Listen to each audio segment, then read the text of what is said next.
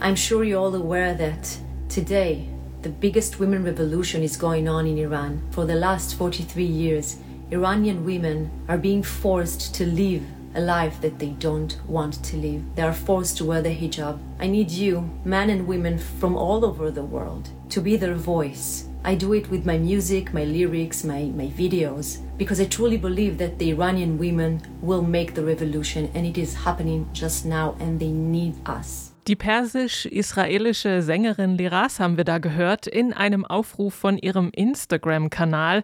Sie nutzt ihre Stimme und singt und spricht über das, was im Iran geschieht. Und zwar tut sie das auch auf ihrem neuen Album. Und darüber reden wir heute in unserem wöchentlichen Musikupdate. Wir sind Jesse Hughes und Anke Behlert. Hallo. Hi. Keine Angst vor Hits. Neue Musik bei Detektor FM. In dieser Woche ist die große Country-Sängerin und Songwriterin Loretta Lynn im Alter von 90 Jahren gestorben. Sie hat ihre Karriere schon in den 60er Jahren begonnen und bis zum Jahr 2000 hatte sie 80 Hits in den US-Country-Charts und war dann auch, also in der Zeit bis jetzt, 17 Mal für den Grammy nominiert und wurde dreimal ausgezeichnet. Unter anderem auch 2004, glaube ich, oder 2005 war das, als sie das Album mit Jack White zusammen gemacht hat, das auch sehr gut geworden ist. Das kann ich jedem nur empfehlen auch wenn man jetzt vielleicht Country nicht so mag, aber da hört man auch so naja, Jack White eben durch und ähm, das kann ein ganz guter Einstieg sein. Aber wie auch immer, jedenfalls, sie hat auch selbst viele tolle Songs geschrieben. Einer ihrer bekanntesten und umstrittensten Songs ist The Pill aus dem Jahr 1975. Und darin geht es auf so etwas humorige Art darum, dass die Hauptfigur jetzt etwas mehr Kontrolle über ihren Körper hat, nachdem sie die Pille nehmen kann. Und Lynn hat nämlich selbst sechs Kinder zur Welt gebracht, drei davon vor ihrem 20. Geburtstag. Also sie wusste, wovon sie redet. Und so offen über Verhütung zu singen, das war damals einigen Country-Radiostationen zu viel. Sie haben sich geweigert, den Song zu spielen. Ein Hit ist es aber trotzdem geworden. Und offenbar wurde Lynn im Nachgang auch von einigen Ärzten im ländlichen Amerika gedankt, denn dort hat der Song die Kunde, dass dieses Mittel, also die Pille, verfügbar ist, erst so richtig an die Frau gebracht. Ja, so kann es gehen. Wichtige Messages haben wir auch bei unseren drei Alben und drei Songs dabei. Die Alben der Woche. Einen Rockinfarkt bekäme er von dem Song Keine Bewegung der Band Die Nerven, so hat es ja Internethumorist El Hotzo formuliert. Und das, finde ich, kann man getrost auch auf das ganze fünfte Die Nerven-Album übertragen, das die Band nach sich selbst benannt hat. Seit nunmehr zwölf Jahren macht das Stuttgarter Trio aus Kevin Kuhn, Julian Knot und Max Rieger Musik so zwischen Post-Punk und Noise Rock. Und schon allein das Cover des neuen Albums ist ein Statement. Darauf ist vor schwarzem Hintergrund ein schwarzer Schäferhund zu sehen. Und schwarze Alben kennt man ja vielleicht von Metallica oder Jay-Z. Ob auch dieses so ein Meilenstein wird, das wird sich zeigen. Ein Brett ist es auf jeden Fall.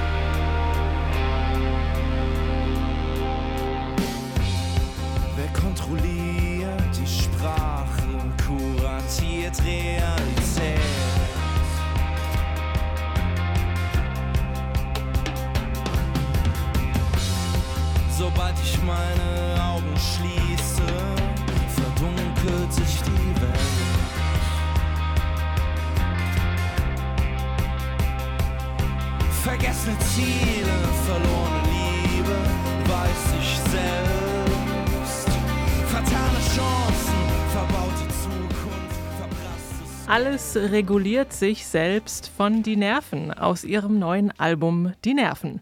Ja, für mich finde ich, ist es genau die richtige Mischung aus so großer Geste, Catchiness und Kante. Die, die Texte für das Album, die sind schon 2018, 19 entstanden, aber sie sind so vage genug und irgendwie zeitlos, dass man sich äh, auch heute noch nach dem nach all dem, was seitdem passiert ist, äh, darin wiederfinden kann. Es geht zum Beispiel um Europapolitik und es gibt den schönen Song Ein Influencer weint sich in den Schlaf. Da wird so ein bisschen narzisstische Dekadenz abgehandelt und den Song Keine Bewegung, den hatten wir hier auch schon im Podcast vorgestellt. Da geht es eben so um Passivität und Ohnmacht, ob der sich zuspitzenden Zustände. Und also Musik als Sprachrohr für ein Unbehagen ist jetzt nun natürlich keine neue Idee, aber ich finde auf die Nerven von die Nerven ist das sehr kraftvoll und durchdringend umgesetzt und ähm, die Songs haben sie wohl zum ersten Mal gemeinsam entwickelt und ihre Egos nicht gegeneinander arbeiten lassen, sondern füreinander. Das Ergebnis sind also zehn Gegenwartsbetrachtungen mit Schaum vor dem Mund, stand auch in dem äh, Bemusterungsschreiben zu lesen. Und ich finde, das ist schon sehr treffend. Also ich dachte mir so, okay, wenn ich mal so richtig übellaunig bin, dann äh, packe ich meinen Boxsack aus, mache mir die Platte an und dann ähm, benutze ich das als Ventil und danach geht es mir wahrscheinlich besser. So Anke, Anke Rockys Style mit die Nerven im Background. Stelle ich mir gut vor. Ja, also diese Beschreibung mit dem äh, Schaum vom, vom Maul, äh, die passt natürlich irgendwie wirklich ganz gut.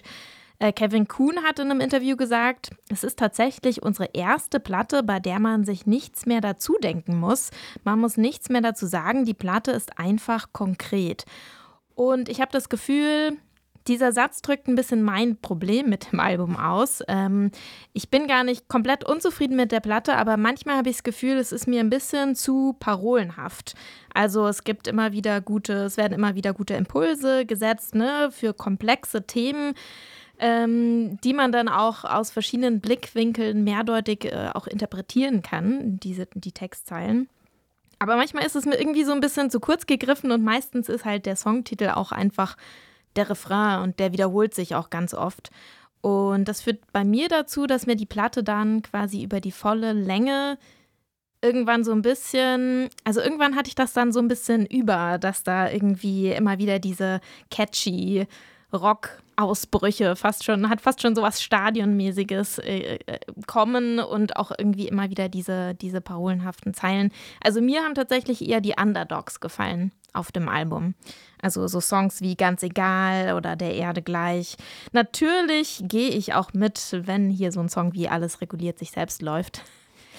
ähm, aber genauso über die Länge der Platte ähm, kommt es für mich auf jeden Fall nicht an den Vorgänger Fake ran. Together we'll make a revolution. Until when we'll be quiet? Until when we'll be lower our heads? Until when will we bend our knee? Das sind Zeilen, also übersetzt muss man dazu sagen, aus dem Song San Besan von Liras. Äh, der Titel bedeutet Frauen singt. Und ähm, der Song ist auf ihrem letzten Album San von 2020.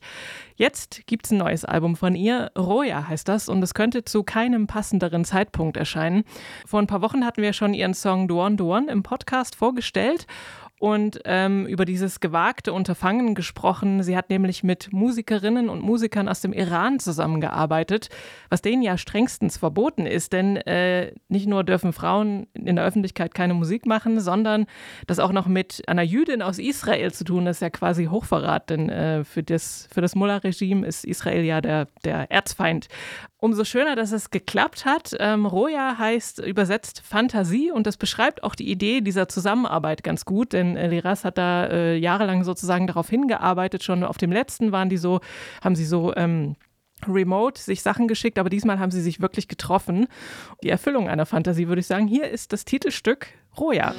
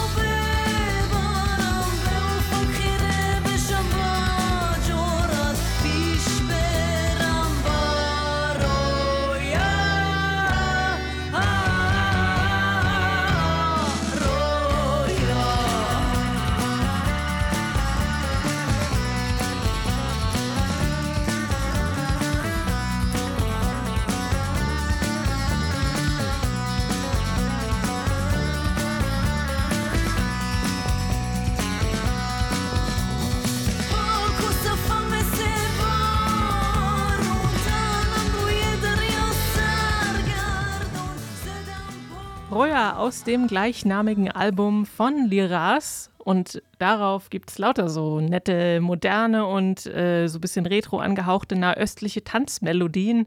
Sehr viele Synthi-Flächen, Streicher, schmissige Riffs und Beats, die einen so richtig eben auf die Tanzfläche schieben, finde ich. Und ähm, sehr dichte Arrangements und in den Texten geht es meistens um Liebe, aber auch um so ein Sehnen nach Freiheit und sich zeigen können.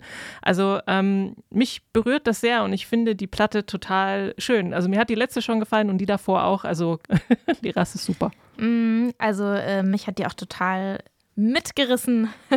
ähm, und man muss auch sagen, dass ähm, so politisch Liras auch auftritt, ähm, hatte ich das Gefühl, wenn man sich die Übersetzungen durchgelesen hat von den Songs, dass es teilweise wirklich viel mehr um so Sehnsucht geht, die auch übertragen werden kann auf keine Ahnung, eine Liebesbeziehung oder mhm. sowas. Ne? Also es ist gar nicht immer so super politisch eindeutig, die Texte. Ähm, die öffnen das Ganze so ein bisschen. Und ähm, ja, also dieses ganze Albumkonzept ist natürlich super stark. Den Song, den wir gerade gehört haben, den gibt es ja sogar noch mal in einer zweiten Version auf dem Album. Und zwar als die ähm, iranischen Musikerinnen, die sie in Istanbul getroffen hat, ne, zu, den hm. Albenaufna zu der Albumaufnahme. Ähm, kurz vor der Abreise hatten sie wohl noch irgendwie ein Stündchen Zeit und haben dann Roja nochmal a cappella oder nicht äh, akustisch nochmal aufgenommen.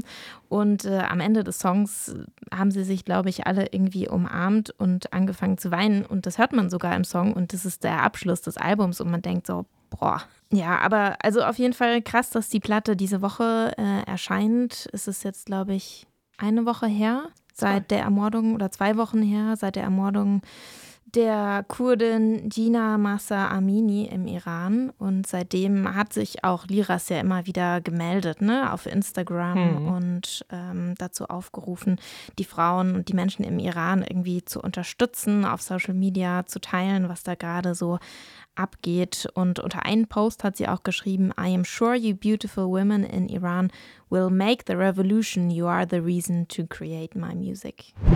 Wenn die Eltern sagen, Junge, lern erstmal was Richtiges und dann kannst du deine Musikerkarriere verfolgen, ist das nicht unbedingt immer falsch. Jedenfalls hat sich Namdi Ogbonaya dran gehalten und erstmal einen Abschluss als Elektroingenieur gemacht, wobei er selber sagt, das war jetzt nicht unbedingt seine glücklichste Zeit und er hat dann auch nebenbei und in jeder freien Minute immer Songs geschrieben und in Bands gespielt, unter anderem in einer Punkband, in einer Screamo-Band und einer Grimecore-Band, also auch nicht gerade so leise, friedliche Musikstile.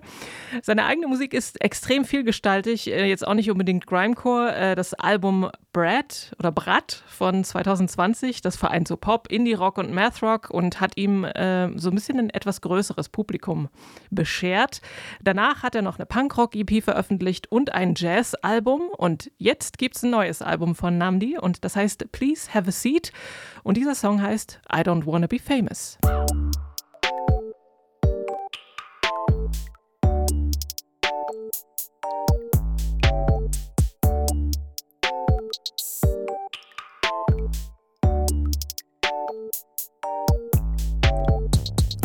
Wanna be famous. I just want a million blue faces. I just want a million new fans of plays. Then I wanna ride that massive wave, blowing all the money on diamonds. Mansions, paddocks, and private planes. Showing off flying the islands, buying them, run the red carpet and rise to fame. I don't really wanna be popular. Walk around the city, they stop and look. I don't really like to be ogled at. I just wanna hang with models, stat. Superstar like Miley Cyrus, I've been on my dope shit. Super califragilistic, SPLadocious. Remember back at Ezra, we was eating with the roaches. Don't they cut me flying, they ain't going back to coach. I don't really wanna be famous though. I just call my agent up. Said that my price went up. I said, nah, that's not enough. enough. Know that you can see me always dropping freebies. They still call me greedy though. We got bills that's adding up. Trying to get my status up. I don't really wanna be famous. I just want a million blue faces. I just want a million new fans of plays. Then I wanna ride that wave. I Don't Wanna Be Famous von Namdi und seinem neuen Album Please Have a Seat. Ja, er selbst sagt dazu, dass er sich endlich mal Zeit genommen hat, um so im Moment zu sein und nicht schon wieder über das nächste und nächste nachzudenken. Und jeder Song auf diesem Album stammt auch aus einem solchen Moment der Klarheit. Er hat alles selbst geschrieben, alle Instrumente gespielt und die Songs auch produziert. Genremäßig ist es ja sehr bunt, wie eben seine Musik so ist. Äh, hauptsächlich so ein bisschen Elektropop, würde ich sagen, aber es geht auch mal in Richtung Math Rock und es gibt Rap und so Arena-Rock, Gitarren-Soli oder eine Hard-Rock-Double-Kick-Einlage. War ich auch ein bisschen überrascht, das zu hören. Alles immer irgendwie mit einem Augenzwinkern. Also er sagt auch selber, er hat so eine Art Muppet-Persönlichkeit und so klingt es auch. Also es kommt auch total durch in den Songs irgendwie. Auch wenn die Themen nicht immer lustig sind. Also es geht zum Beispiel auch um Ängste oder eben wie hier im Song widersprüchliche Gefühle zum Thema Ruhm zu haben, was er dann aber eben wieder sehr humorig und lustig wiedergibt. Ähm, eigentlich will er schon berühmt sein. Die ganze Kohle hätte er schon gern, aber es ist ein Zwiespalt. Er will halt nicht auf der Straße erkannt werden. Er sagt, I love pop music and I love writing catchy songs, but I also want people to be a little uncomfortable too, because that's just the reality of life. Ja, das stimmt natürlich, ähm, aber ich finde, seine Songs sind schon mehr catchy als uncomfortable, würde ich sagen. Würde ich auch sagen. Äh, und obwohl die Songs manchmal wirklich so eine 360-Grad-Wendung nehmen, ganz plötzlich und irgendwie so klingen wie, weiß nicht, gerade war es noch irgendwie so leichtfüßiger Hip-Hop-Sprechgesang, jetzt ist es plötzlich irgendwie Black Midi. Ähm, trotzdem bleibt man dann nicht so lange in diesem Schockzustand, weil er einen da auch schnell wieder rausholt. Ähm, total sprunghaft, der Gute. Hat mir auch total gut gefallen, weil das ganze Album irgendwie doch sehr leichtfüßig daherkommt. Mhm. Also ich finde, man kann es gut runterhören. Die Tracks sind ja auch relativ kurz. Mich hat es ein ganz kleines bisschen am Anfang an an so eine Tiara Wack erinnert, die natürlich ganz fest im Hip-Hop verankert ist, aber die ja ihr erstes Album, da war ja, glaube ich, jeder Song nur so eine Minute lang und äh, da ging es teilweise auch um, um Pets, um Haustiere oder sowas. Mhm. Und das ist auch was, was ich Namdi zutrauen würde, dass er einen Song über sein Haustier schreibt oder sowas. Ähm, weil alles so ein bisschen albern auch gehalten ist und äh, was ich finde, was auch sehr viel erklärt, ist, dass er, obwohl er Multi-Instrumentalist ist, sein Instrument wohl das Schlagzeug ist mhm. und er total auf schnelle Rhythmuswechsel steht. Und das äh, macht sich ja dann doch bemerkbar, wenn er ganz schnell zwischen Autotune, RB, Prog Rock, Gospel, College Rock, Hip-Hop, Pop hin und her switcht und auch immer wieder irgendwie den Drive äh, wechselt. Neu auf der Playlist. Seit fünf Jahren hat man nichts mehr von der schwedischen Musikerin Fever Ray gehört. Das Projekt von Karin Dreyer Andersen, die man auch noch aus anderem Kontext kennt. Sie ist nämlich auch eine Hälfte der schwedischen Avantgarde-Popband The Knife. Die hatte sie zusammen mit ihrem Bruder Olof Dreyer. Und der hat jetzt auch die neue Single produziert, die ganz gut irgendwie den Vibe von The Knife tatsächlich aufgreift. Die haben nämlich ziemlich düsteren Synthpop gemacht und ebenso wabernd und düster klingt eigentlich auch die neue Single von Fever Ray, What They Call Us.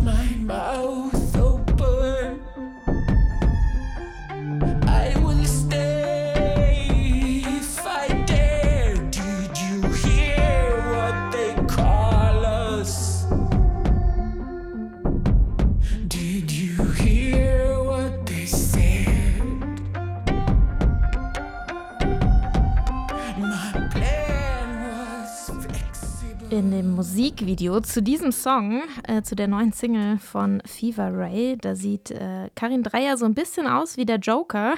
Die hat so ein ganz weiß geschminktes Gesicht, grün umrandete Augen und Lippen, trägt einen etwas zu großen grauen Anzug und einen Schlips mit so Smileys drauf, bewegt sich äh, in so einem ganz trostlosen Bürokomplex. Und äh, zuerst dachte ich irgendwie, ah, vielleicht geht es irgendwie ums Außenseiter-Sein oder so in dem Song, weil äh, sie wiederholt ja auch immer wieder, Did you hear what they call us? Hast du ja mitbekommen, wie die anderen uns nennen? Ähm, aber dann dachte ich, äh, vielleicht ist dieses ganze Setting, vielleicht hat dieses ganze Setting auch so ein bisschen so einen kapitalismuskritischen Hintergrund, weil eigentlich alles, was Karin Dreyer macht, immer irgendwie so politisch angehaucht ist. Also auf ihrem ersten Album, da ging es ähm, ums Mutterwerden, ähm, aber eher aus so einer ja, feministischen, kritischen Perspektive. Auf der letzten Platte irgendwie ums Queer-Sein. Und äh, jetzt in diesem Musikvideo löst sich dann eben irgendwann diese Büro, diese skurrile Büroszene auf in so einer wilden Party, wo sich die Leute die Schlipse vom Leibe reißen und die Büroblusen aufknöpfen. Also ja, ich wusste nicht so hundertprozentig, äh, ob ich da richtig liege mit meiner Interpretation. Ja, ich weiß es auch nicht. Anke, sag es Kann mir. schon sein. Ich fand es hauptsächlich äh, spooky, irgendwie diese hektischen Beats und dieses einfach so eine düster angespannte Atmosphäre der Song, äh, des Songs und ihr Gesang ist ja nur auch nicht gerade beruhigend und irgendwie einlullend, im Gegenteil, also der ist immer so, so ein bisschen kurzatmig und als würde sie einen warnen wollen vor irgendwas und ähm, also klingt auch ein bisschen anders als die früheren Fever Ray Sachen. Das waren ja eher so flächige Elektro, auch nicht gerade äh, happy, go lucky, aber ja, irgendwie anders trotzdem. Aber ich meine, es ist sehr cool. Also ähm, interessanter Song. Ich habe gerade gedacht beim Anhören so, hm, ich glaube, bei Energy wird er nicht laufen. Ja, der brodelt auf jeden Fall, ne? Und ich bin Mhm. total gespannt, ob es da jetzt bald mehr und neues Material gibt, geben wird. Angekündigt ist noch nichts. Hm. Die Hamburger Musikerin Deria Yildirim, die hat eine Begleitband, die Group Şimşek, bestehend aus Mitgliedern aus der Türkei, Deutschland, England und Frankreich und mischt seit ihrem Debütalbum 2019 psychedelische Klänge mit anatolischem Folk, Pop und Jazz. Letztes Jahr, da kam das Album Dost 1 und für den November ist äh, der zweite Teil, die Fortsetzung dieser Platte angekündigt. Daraus hier diese nächste Single, Gemüsch.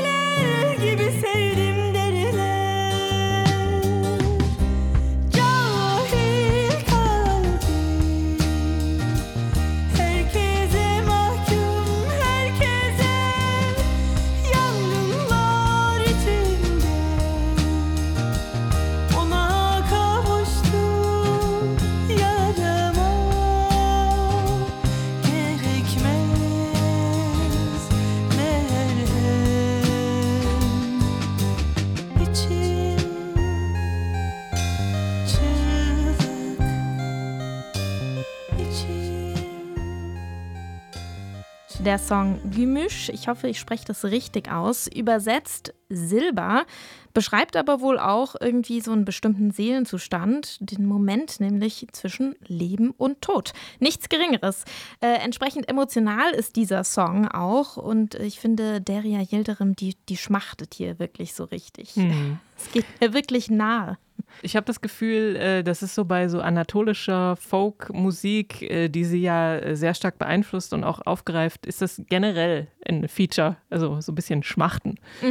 Aber äh, es ist schön geschmachtet, absolut. Und dieses, ähm, wir haben ja gerade schon darüber gerätselt, ist das ein Cembalo oder ist das ein Synthi, der klingt wie ein Cembalo, gefällt mir sehr gut. Total, mir auch, habe ich mir auch fett aufgeschrieben. Das Cembalo ist toll.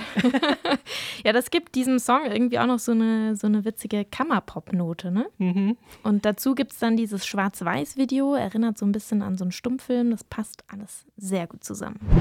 Ja, es ist noch gar nicht so lange her, dass die letzte Platte des äh, kubanisch-französischen Zwillingsduos Ibai veröffentlicht wurde. Im Mai, da haben wir nämlich sogar über diese Platte äh, ausführlich gesprochen in einer Bonusfolge von Keine Angst vor Hits. Spell 31 hieß das Album.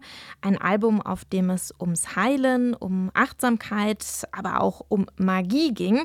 Jetzt gibt es ganz überraschend eine neue Single von Ibai, Juice of Mandarins heißt die.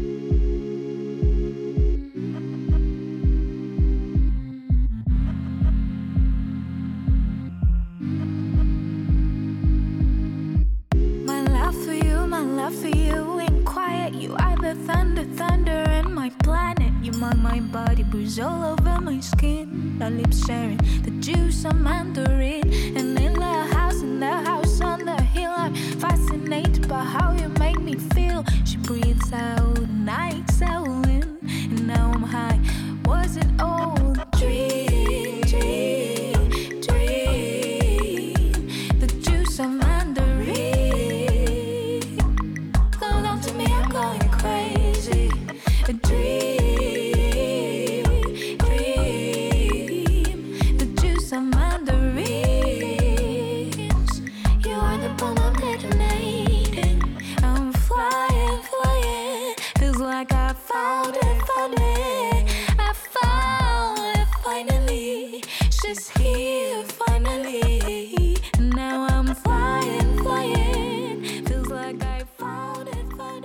Laut einer Hälfte von IBI, nämlich Lisa Kainde, das schönste Liebeslied, das sie jemals geschrieben habe. Ein Song, der irgendwie äh, ja, so schön sanft instrumentiert ist. Ich mag die Percussions, ich mag dieses Zungenschnalzen, was da drin ist, dieses irgendwie Synth-Bett und man bekommt wirklich das Gefühl, naja, wie, wie das eben ist, wenn man Liebe spürt oder vielleicht verknallt ist oder verliebt ist, dass man sich so ganz leicht fühlt, ne? Und dass man irgendwie sich wie in so einem Traumzustand eingebettet fühlt.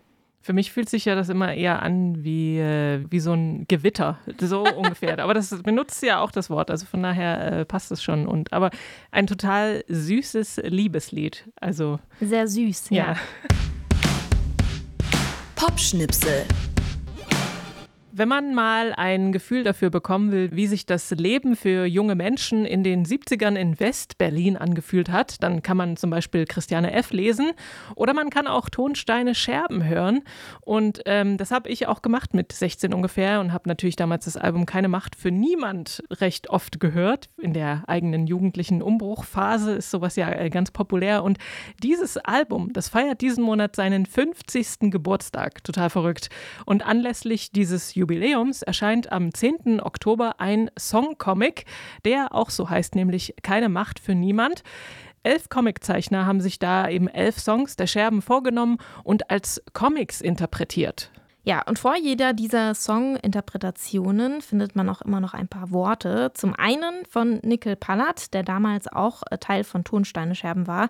Und auch von der jeweiligen Comiczeichnerin, die dann so ein bisschen die Beziehungen zu dem äh, Song beschreiben, um den es dann in ihrem Comic, Comic geht.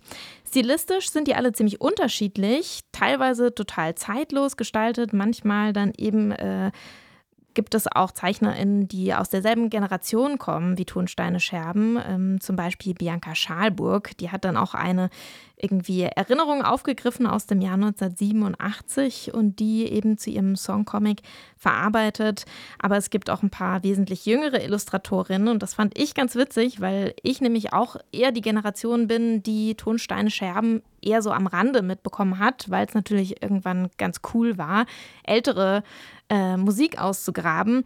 Und äh, ich fand sehr schön, was Daniela Heller geschrieben hat zu ihrem Comic. Sie hat geschrieben, okay, ich gebe es zu, ich habe es geschafft, 35 zu werden, ohne jemals bewusst was von den Scherben gehört zu haben. Ich dachte, ich kenne ein Lied von denen, aber dann hat sich herausgestellt, dass es in Wirklichkeit von einstürzenden Neubauten ist. Fand ich sehr sympathisch.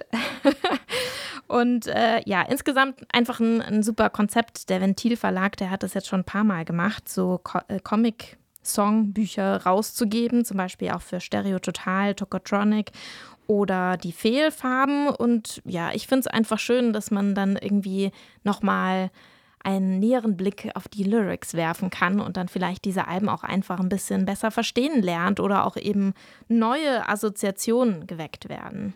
Ich kenne ja nun ein paar äh, Songs von den Scherben. Zum Beispiel mag ich gerne den Rauchhaus-Song und eben auch Wir müssen hier raus. Und beide sind natürlich auch in dem Buch vertreten. Und ich fand das, was du schon gesagt hast, diese sehr unterschiedlichen äh, Stile total interessant, weil manches hat schon fast schon eine, so eine Tim und Struppi-Optik irgendwie und dann manches hat diesen sehr zeitgemäßen, scharfkantigen Graphic Novel-Look äh, mit starken Kontrasten, was ja immer so total düster wirkt, finde ich. Ähm, und ich finde es auch gut, äh, dass sich die Zeichnerinnen und Zeichner zum Teil eben in diesen Vorworten auch damit auseinandersetzen, was sie nicht mögen an diesen Songs. Zum Beispiel die Sprache, die äh, in, ich glaube, die letzte Schlacht gewinnen wir. Da wird ja sehr viel so martialisches äh, Vokabular verwendet. Und das hat die Zeichnerin dann eben so kommentiert, dass es nicht mehr so richtig zeitgemäß ist. Und das, das würde man heute nicht mehr so formulieren. Und das stimmt auch, aber es ist natürlich eben äh, der, ja, ein Zeitdokument auch, dieser, dieser Songtext und das Album ich finde auch, es gibt genau nochmal einen ganz neuen Zugang dazu und äh, immer lustig, diese Dinge auch durch die Brille anderer Leute zu sehen. Mhm, total. Ich finde ja auch Menschen, die Musik hören, die mögen auch gern Comics und andersrum. Deswegen passt dieses Konzept fabelhaft zusammen. Damit sind wir schon durch mit unseren Tipps fürs Musikhören und fürs Musiklesen sozusagen. Ähm, für diese Woche verabschieden sich Jesse Hughes und Anke Behlert. Lasst euch gut gehen. Ciao. Keine Angst vor Hits. Neue Musik bei Detektor FM.